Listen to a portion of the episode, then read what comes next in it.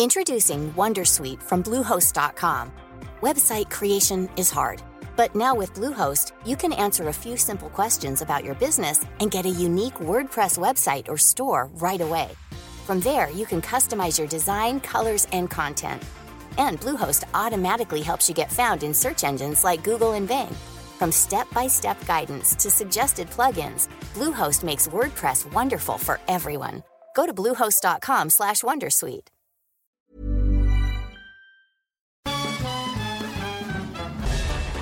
Farándula 021 es un podcast de cultura pop, donde analizaremos sin piedad series, películas, programas, música, moda, tendencias, libros, redes sociales y hasta figurosas e inventadas.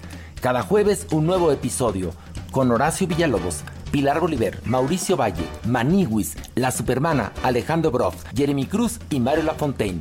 Farándula 021, un podcast con periodistas, psiquiatras y vestidas. Te lo cuento, dosis diaria de noticias. Hola, soy Pau Mendieta y aquí te va tu dosis diaria de noticias. Te lo cuenta, te lo cuento. No se les había olvidado. El gobierno de la Ciudad de México anunció que va a retomar la construcción de una parte del tren interurbano México-Toluca. Ya ni te acuerdas del proyecto, las obras empezaron en 2015 y la idea era que para este año el tren ya estuviera funcionando conectando Sinacantepec, Estado de México, con la zona de observatorio en la Ciudad de México. El tema es que entre los sobrecostos, la falta de estudios de viabilidad y que no se ha comprobado la propiedad de los terrenos en los que se está construyendo, las obras se retrasaron y ahora la fecha tentativa de inauguración es hasta 2022. Lo nuevo Ayer, Claudia Sheinbaum dijo que después de hablar con el nuevo secretario de Comunicaciones y Transportes, el gobierno capitalino retomará una parte de la construcción.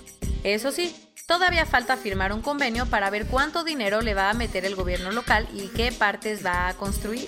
Además, Sheinbaum dijo que para la estación observatorio se va a tener que considerar la conexión con las líneas 1, 9 y 12 del metro pagando las consecuencias. En una conferencia por televisión, el primer ministro del Líbano anunció su renuncia y la de todo su gobierno después de la explosión en Beirut. Ayer te contamos que los libaneses están enojadísimos con su gobierno, pues lo acusan de negligente y lo responsabilizan de la explosión que hasta ahora ya ha dejado a más de 6.000 heridos y al menos 164 muertos.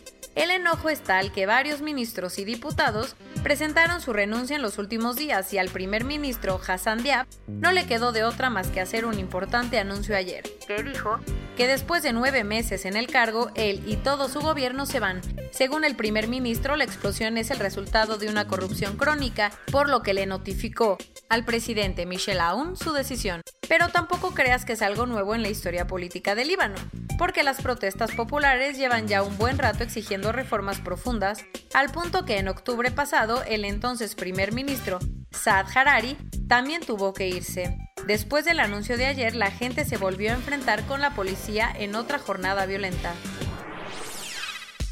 Así cualquiera. Alexander Lukashenko fue reelegido como presidente de Bielorrusia por sexta vez consecutiva, pero la gente ha salido a protestar por un fraude electoral. Conocido como el último dictador de Europa, el presidente de Bielorrusia se enfrentó el fin de semana a las elecciones más competidas de su historia, y aunque la Comisión Central Electoral dijo que ganó con más de 80% de los votos, muchos están seguros de que hubo fraude. Un poco de contexto, resulta que la gente no está muy contenta con el gobierno y por primera vez los candidatos de oposición tenían muchas oportunidades de ganar. Así que para evitar una sorpresita, el gobierno detuvo a sus contrincantes entre ellos a un popular bloguero político. Ante la situación, su esposa Svetlana Tokanovskaya retomó la candidatura y dijo que si ganaba convocaría unas elecciones verdaderamente libres. Pero como el presidente hizo de todo para reelegirse, la gente acabó enojadísima y desde el domingo en la noche ha habido muchísimas protestas en las calles de Minsk y otras ciudades. Mientras tanto, Tokanovskaya ya dijo que no reconoce los resultados y todo apunta a que las cosas se van a complicar aún más. Un año después de su detención, un juez federal sentenció a 20 años de prisión a Santiago Massari, o sea, el carrete, presunto líder de los rojos. ¿No te suena? Es señalado como responsable de la desaparición de los 43 normalistas de Ayotzinapa, ya que según algunas versiones oficiales el carrete le pidió al director de la escuela rural que enviara a los estudiantes a Iguala para causar disturbios y afectar al presidente municipal José Luis Abarca, vinculado con los Guerreros Unidos, rivales de los Rojos. Ahora Mazari cumplirá su condena en Puente Grande, Jalisco, donde también esperará otras tres sentencias. Como ya no encuentran la forma de solucionar todos los problemas de Catepec, los legisladores de Morena propusieron dividir al municipio mexiquense en dos, creando una nueva localidad llamada Ciudad Azteca.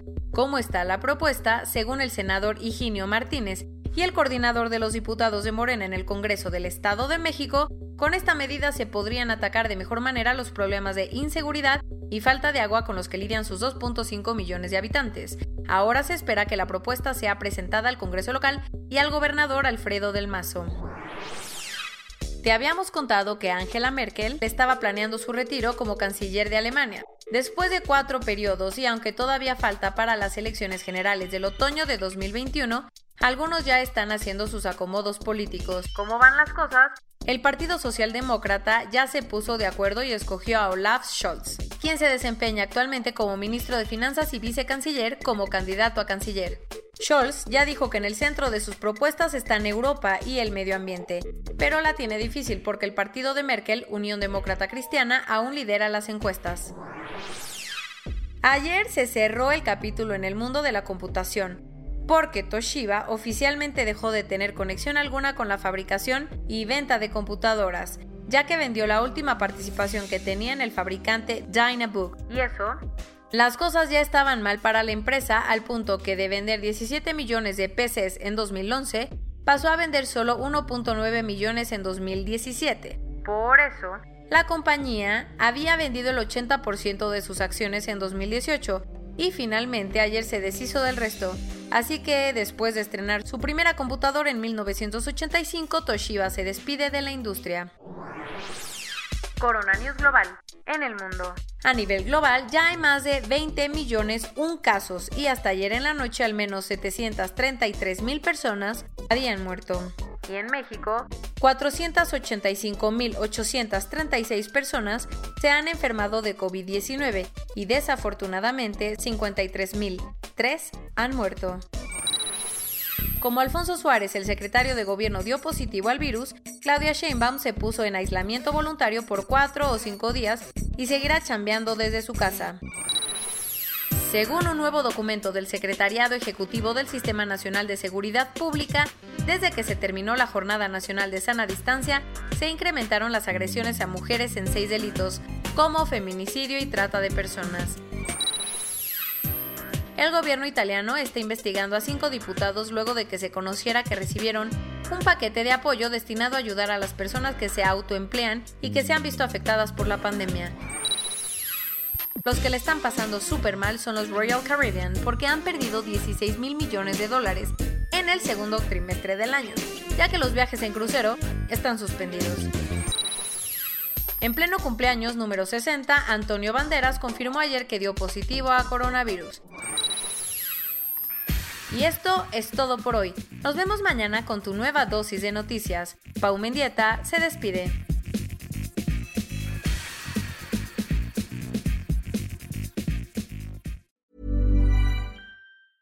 ¿Te preocupas por tu familia? Entonces, ¿por qué darles solo huevos ordinarios cuando pueden disfrutar de lo mejor? Eggland's Best, los únicos huevos con ese delicioso sabor fresco de granja, además de la mejor nutrición, como 6 veces más vitamina D, 10 veces más vitamina E y 25% menos de grasa saturada que los huevos regulares, además de muchos otros nutrientes importantes. Así que, dales los mejores huevos. Eggland's Best, mejor sabor, mejor nutrición, mejores huevos.